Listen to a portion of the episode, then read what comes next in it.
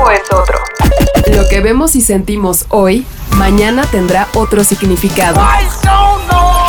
La vida tiene una nueva velocidad. Tutti Frutti y Sopitas. Somos solo humanos que encuentran música. Presentado por Sono. Bienvenidos. ¿Qué tal? Sean bienvenidos a una nueva entrega de Tutti Frutti. Yo soy Sopitas y como siempre les agradezco infinitamente su compañía en una nueva edición de este podcast en el cual, bueno, nos encanta poder conocer un poco más de la música, la historia, las historias, las anécdotas, las influencias y sobre todo cómo es que los sonidos que disfrutamos y nos acompañan día a día fueron creados, conceptualizados y por supuesto popularizados. Espero que estén listos para este nuevo episodio, así que abróchense sus cinturones. Comenzamos. La música habla por nosotros. Con Sopitas. Eduardo Juchín Sosa cuenta en su ensayo ¿Escuchas aquel sonido? Es la precariedad. Que la música siempre ha existido gracias al amor y el gusto por hacerlo nunca ha sido un trabajo formal que esté regulado de manera seria por contratos, por prestaciones o por alguna estabilidad económica. Existen, por supuesto, cientos de nombres talentosos que alguna vez lograron uno o varios hits, los cuales entran en una corriente que los mantiene a ellos y a sus equipos de manera generosa, haciendo de esta forma de arte un estilo de vida. Pero en términos reales, la música que es creada por personas que habitan las calles, los bares, los restaurantes o las plazas, nunca ha estado protegida ni regulada en ninguna parte del mundo. En México, según Otto Mayer Sierra, desde la independencia hasta la actualidad, uno de los únicos lugares donde se cultivaba públicamente la música en la metrópoli era la Catedral Metropolitana. En 1869, Ignacio Manuel Altamirano hizo constar en un artículo llamado El Renacimiento que en los tiempos de la República restaurada no tenemos ni bastante población ni bastante cultura para poder ofrecer a un artista un porvenir capaz de hacerle grata la vida. Con la inauguración en 1877 del Conservatorio Nacional de México, las cosas cambiaron notablemente en cuanto a la esquematización, estudio y profesionalización. Sin embargo, la música nunca ha sido una fuente de trabajo sólida. 120 años más tarde, hacer música de manera profesional en México, según el Instituto Mexicano para la Competitividad, significa ganar más o menos por ahí de 8 mil pesos mensuales, pero necesariamente tocando un instrumento. De los 48 mil egresados de la licenciatura de Música y Artes Escénicas, más de la mitad, el 51%, está ocupado en servicios educativos, el 17% trabaja en alguna área que tiene que ver con el esparcimiento, la cultura o el deporte. Y un 4.5% trabaja en la minería. Así que en México, ser músico siempre ha sido una proeza y un verdadero acto de amor al arte. ¿Por qué es que lo hacemos entonces? Bueno, por el gusto de bailar, de cantar, de sentir y crear una cultura que simplemente nos defina como mexicanos.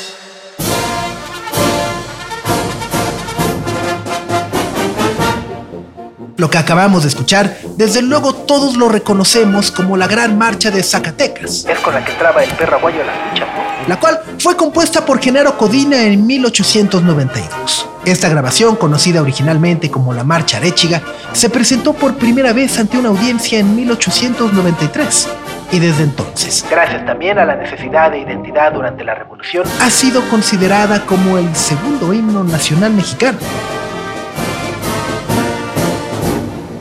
Fue el llamado de guerra y triunfo de las fuerzas revolucionarias en la División del Norte comandado por Francisco Villa. Y su popularidad décadas más tarde fue tan amplia que incluso el emperador de Etiopía, Tafari Makonnen, solicitó en su momento al presidente Lázaro Cárdenas un permiso especial para que su país pudiera adoptar la marcha de Zacatecas como su himno nacional. La petición, por supuesto, fue negada por el valor que dicha pieza había obtenido para nuestra mexicanidad y resulta un poco paradójico que Genaro Codina, su compositor, sin preparación musical académica y cohetero por oficio que fabricaba pólvora y los fuegos artificiales que se quemaban cada año en las fiestas patrias, fuera con su delicadeza y sensibilidad en el arpa quien diera una identidad extra a nuestro país.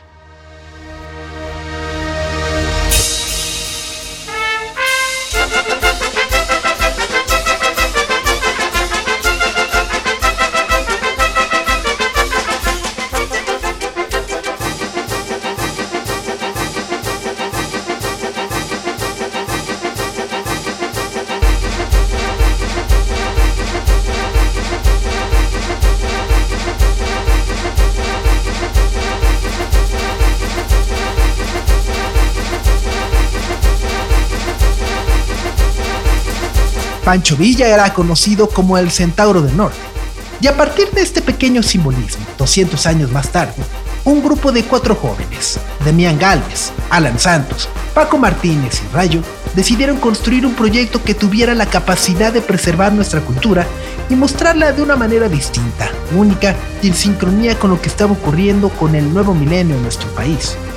Centaurus nació hace 10 años un poco por coincidencia y otro tanto por la necesidad de hacer algo que culturalmente tuviera valor. Sus integrantes son colaboradores natos no solamente de música, sino de nuestra sociedad al entenderla y proyectarla en sus canciones.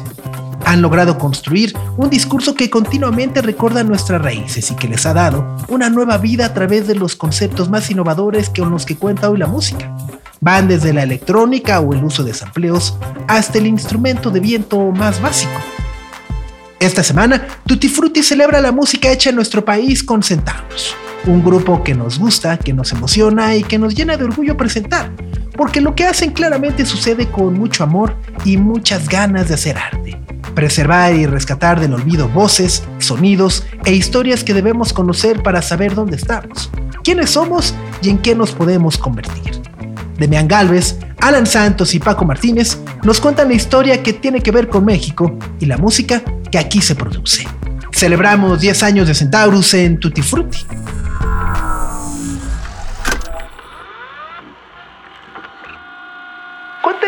cómo y en qué momento es que comienza Centaurus.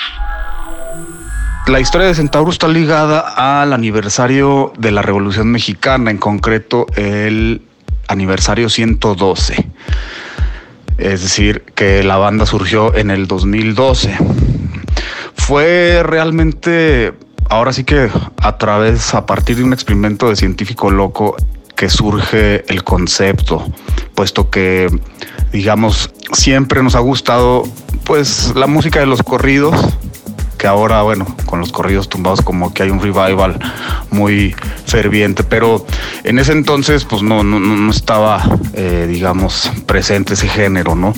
Entonces lo, lo que hicimos principalmente era hacer una crónica audiovisual de la Revolución Mexicana, o sea, queríamos traer la historia de la revolución en ese año a como a nuevas generaciones la historia a través de los corridos, ¿no?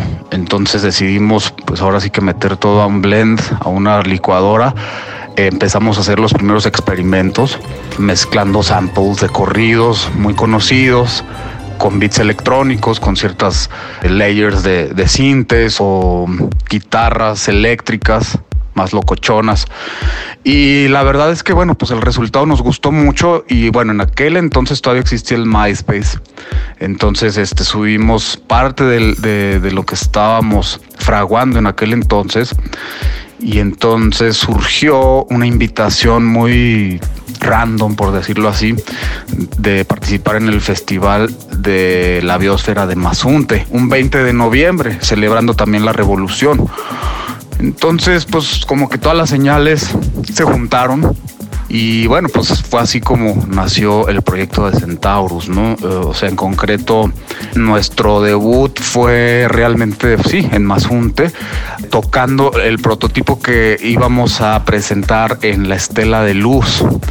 Eh, la cosa es que, bueno, teníamos este el tiempo como muy encima porque teníamos que hacer eh, la, la, duración pues normal de un concierto, que por lo menos era una hora y nosotros solamente teníamos tres tracks, ¿no?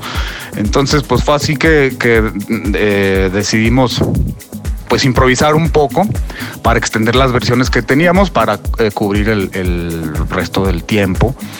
Y bueno, fue así como surgieron otras nuevas ideas y como que nuevas rutas de hacer estas mezclas y fue como realmente nació el primer EP que se llama Pacífico.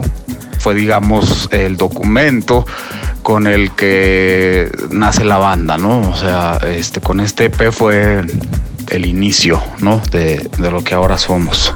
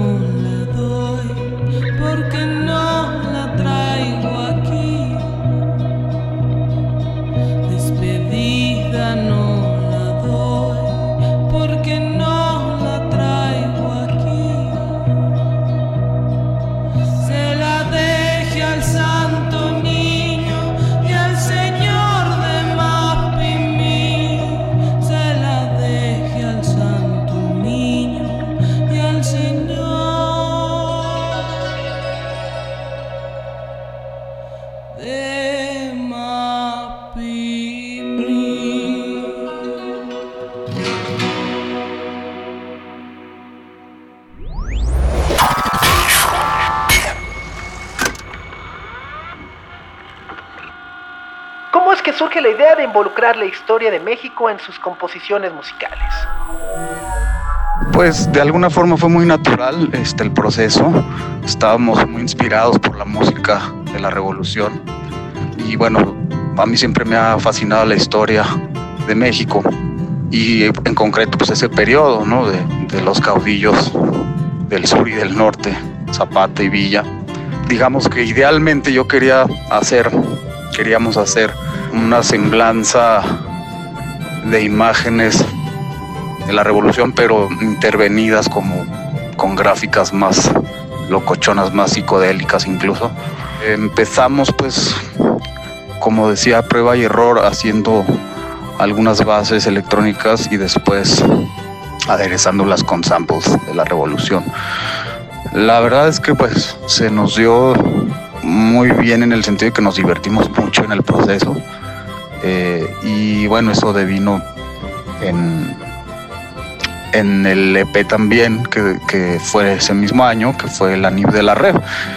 Eh, estuvo muy interesante porque hicimos reversiones de corridos pues bien conocidos como La cárcel de Cananea, Máquina 501, La Valentina y también incluso hasta la, la marcha de Zacatecas, ¿no? Que es como el segundo himno nacional de México. Entonces, pues así, así fue. Realmente, eh, como te digo, pues fue prueba y error, ¿no? Pero bueno, lo, lo interesante aquí es que la gente empezó a conectar con nuestro sonido y entonces, pues eso también le, le dio un plus, ¿no? Que, que, bueno, ha ido evolucionando con los años, pues ya cumplimos 10 años. Este, entonces, pues hemos también navegado por otras aguas, no sónicas, este, otros tipos de, de perspectivas musicales, pues para ir evolucionando ¿no? en, en nuestro quehacer musical.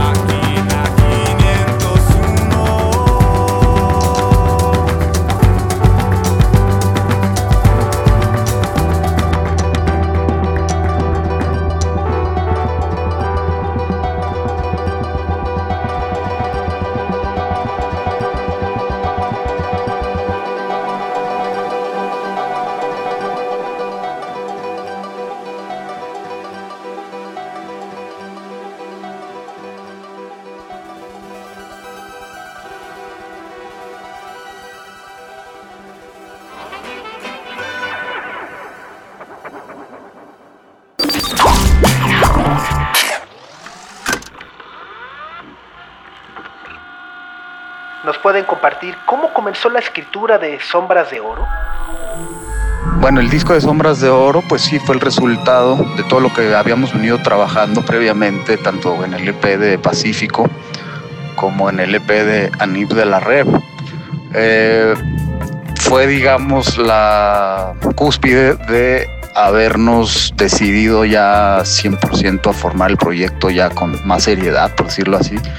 La verdad es que fue un, un disco que le tenemos mucho cariño, fue, nos abrió muchísimas puertas que sin pretender eh, nada en, en cuanto a éxito, digamos, y visibilidad, pues nos llevó a, a ser nominados al Grammy Latino ese año, que fue el 2015, que la neta no lo esperábamos y recuerdo muy bien que estábamos tramitando las visas de trabajo para una gira en Estados Unidos y ya sabes que en la embajada te quitan los celulares y estuvimos como cuatro horas ahí y saliendo prendimos los teléfonos y un mar de notificaciones referente a nuestra nominación en Twitter, Facebook y pues no lo podíamos creer.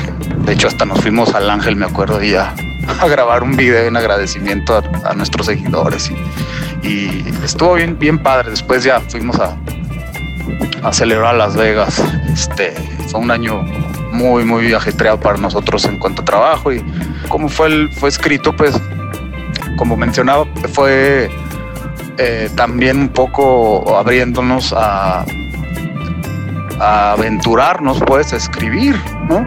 Yo realmente, pues, llevo escribiendo ya varios años, pero pues ahora sí que era como songwriter de closet. también como que también yo me la creí un poco más y dije, bueno, pues vamos a escribir rolas, ¿no? Eh, siempre también como con ese, ese ángulo y esa perspectiva, pues de retomar un poco la lírica de la canción mexicana, pero aderezada pues con sonidos electrónicos y, y fue así que, que nació el disco. Eh, tuvimos la fortuna de que Saner, que es un artista con mucho renombre, eh, nos diseñó la portada y el arte en general del disco y quedamos fascinados. Que de hecho, bueno, pues tenemos allí bajo la manga una sorpresa, vamos a editar un vinilo por este aniversario que estamos celebrando, entonces, pues básicamente así fue.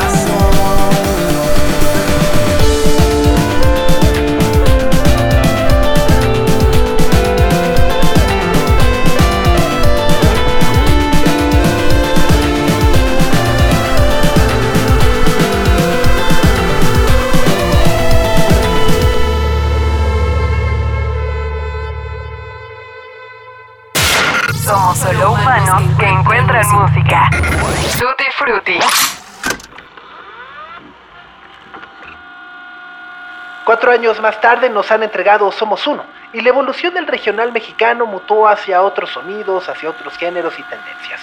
¿A qué hacen referencia con el título? El Somos Uno creo que a diferencia del Sombras de Oro, creo que es un disco que nació mucho más de canciones. El Sombras de Oro creo que tiene mucha más todavía como la beta de la improvisación y, y mucho llameo que hacíamos en los ensayos. Eh, y el Somos Uno casi no tiene tanto esa, ese componente, quizás solo eh, Ángel Tropical sea una canción que nació como de un llameo.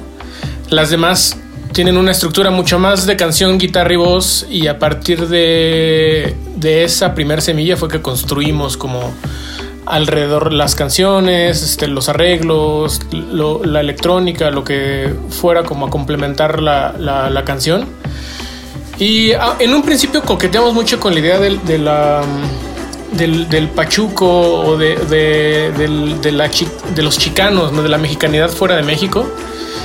Y en ese inter pasó justamente que entró al poder Donald Trump en Estados Unidos y nos hizo voltear un poco más universalmente, más global la, idea de, la construcción cultural a partir del choque de culturas distintas, de aceptar lo distinto y de ahí que, se llame Somos Uno, que fue un- un- una, digamos, un, una manera de decir que estábamos este, buscando la unidad de los pueblos del mundo y creo que eso fue lo que construyó o alrededor de lo que se construyó la estética del disco. Eh, mucho de, la- de la- de los ritmos este, que, que se concentran en ese disco, pues son mucho, mucho más mezcla latina de lo que fue el Sombras de Oro. El Sombras de Oro estaba mucho más enfocado en la mexicanidad. El Somos Uno creo que intentamos abrir esa mexicanidad mucho más a las influencias que también tiene la, la mexicanidad. La, la cumbia siendo un, digamos, un, género que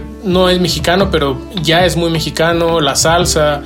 Invitamos a, a Rey David Alejandre a que grabara trombones. Daniel Slotny grabó muchos arreglos de metales. Eh, Miguel, Miguelito Cruz, percusiones. Muchas, muchas más colaboraciones de las que tuvo el Sombras de Oro. Eh, también, bueno, pues eh, recalcar o más bien señalar la, la colaboración de Twitty González. Con él nos, nos juntamos a trabajar el primer tema de este disco que es el punto final.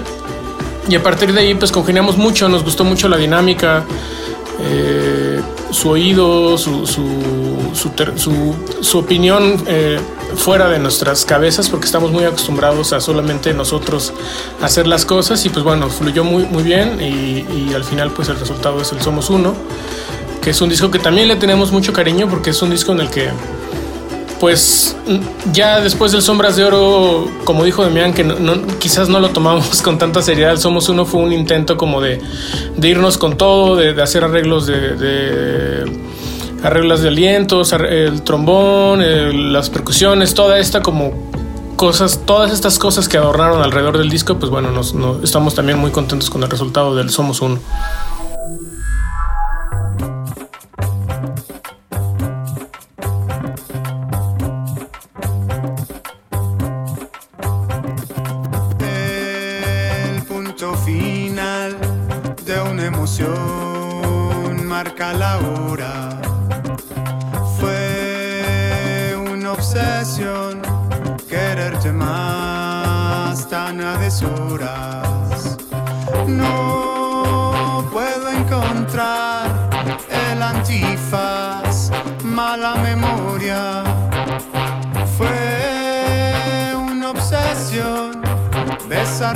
Más con poca ropa.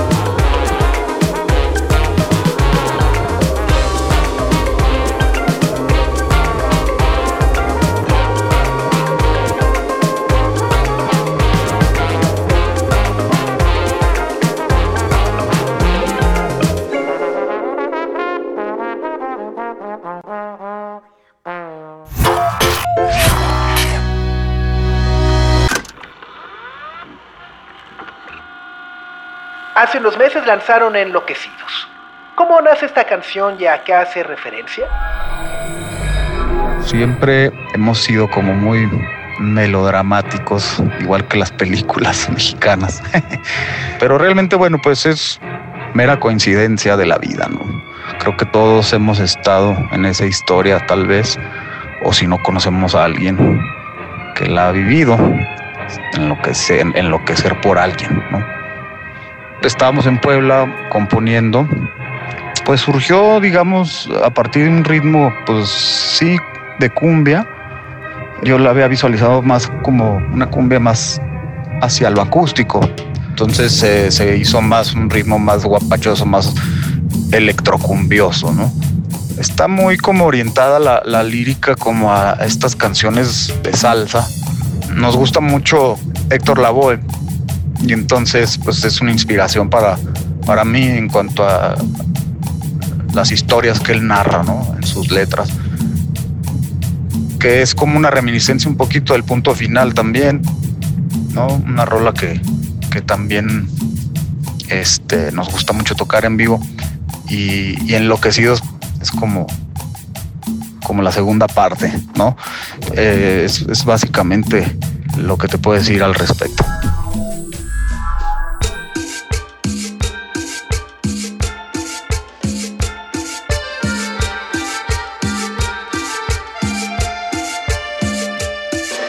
Las doce y no sé nada de ti, de mí.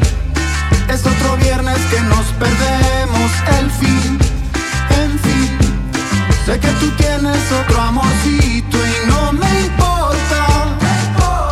Estamos locos y lo acordamos así, en fin. Muero por verte, es la verdad. Enciendo otro para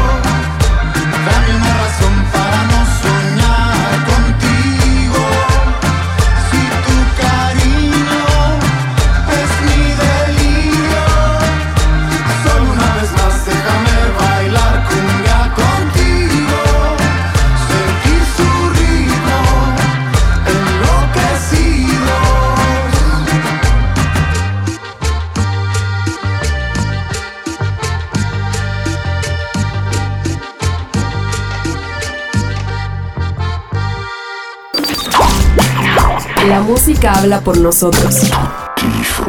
Con sopitas. ¿Cómo va a replantear Centaurus su obra a partir de esta nueva realidad? que la pandemia pues lo cambió todo, ¿no? Además de los estragos financieros que en, en lo que tuvo impacto dentro de, de todo el negocio de la música, eh, fuera de eso pues creo que se plantearon eh, varias nuevas maneras, ¿no? Como de plantear un show, cómo difundir el trabajo de, de los artistas. Dentro de eso a mí me llama mucho la atención, por ejemplo, todo lo que se está haciendo con realidad virtual, nuevas estéticas que se generaron a partir de experimentar más en ciertas plataformas.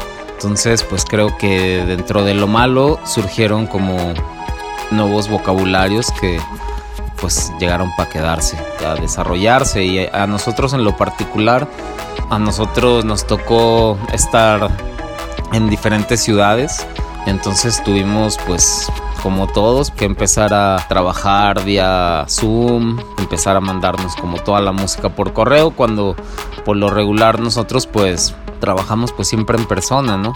Este modelo como a distancia pues trae también pues otro tipo de resultados, ¿no? Y es interesante ver cómo se le da forma desde, desde esas nuevas eh, maneras, ¿no?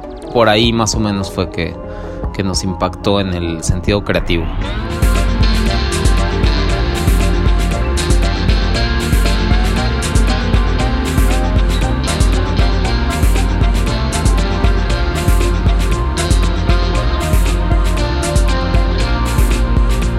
Y bueno, 2022 pues viene un año para nosotros con eh, pues que esperamos con ansias eh, porque justo regresamos a los escenarios después de dos años con el Vive Latino, con un nuevo EP que estuvimos haciendo, eh, que en realidad pues iba a ser parte de un proyecto un poco más ambicioso que es el que queremos concretar para, para el 2022. Ya, ya estamos ahora trabajando en lo que será como nuestro tercer LP. Eh, por lo pronto pues estaremos publicando los sencillos del EP que estamos, que bueno, este, este viernes 19 estrenamos. Eh, y, y bueno, pues también se viene como el año de festejos, cumplimos 10 años como banda. Eh, entonces, pues seguramente estaremos haciendo shows al respecto. Y, pues muy contentos de volvernos a ver en persona, de poder tocar, de poder tocar con, con más músicos con los que tocamos en vivo, de poder compartir con, con los fans y con todo el público nuevo que, que nos vayamos a topar. Entonces, eh, tenemos expectativas altas para, para regresar con todo este 2022. Estamos muy contentos y, y bueno, pues adelante.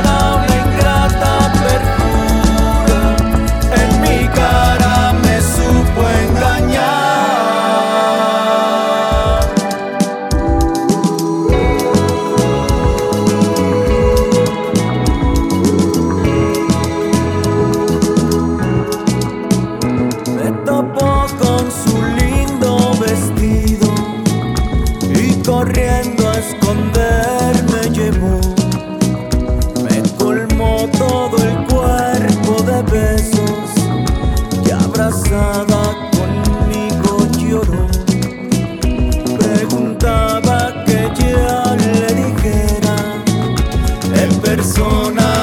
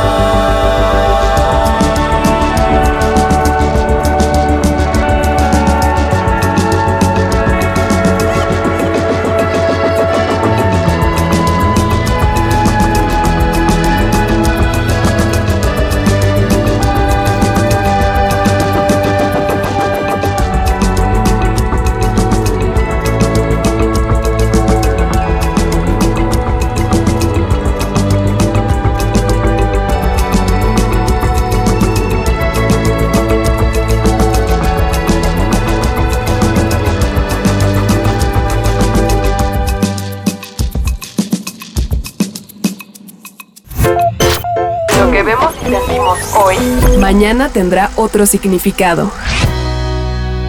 Tutti Frutti. Con sopitas.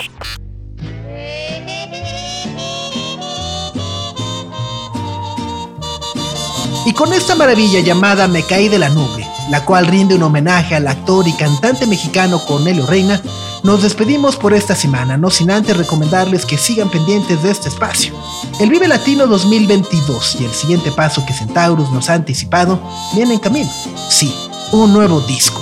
Cumplen 10 años, esta semana se conmemoran 111 años del inicio de nuestra revolución y nosotros también celebramos el talento que mantiene vivos los colores y sonidos de nuestro país. Decimos adiós, no sin antes agradecer como cada semana a Sonos por la libertad creativa, el apoyo y sobre todo la amistad que a lo largo de estos meses han prestado este espacio.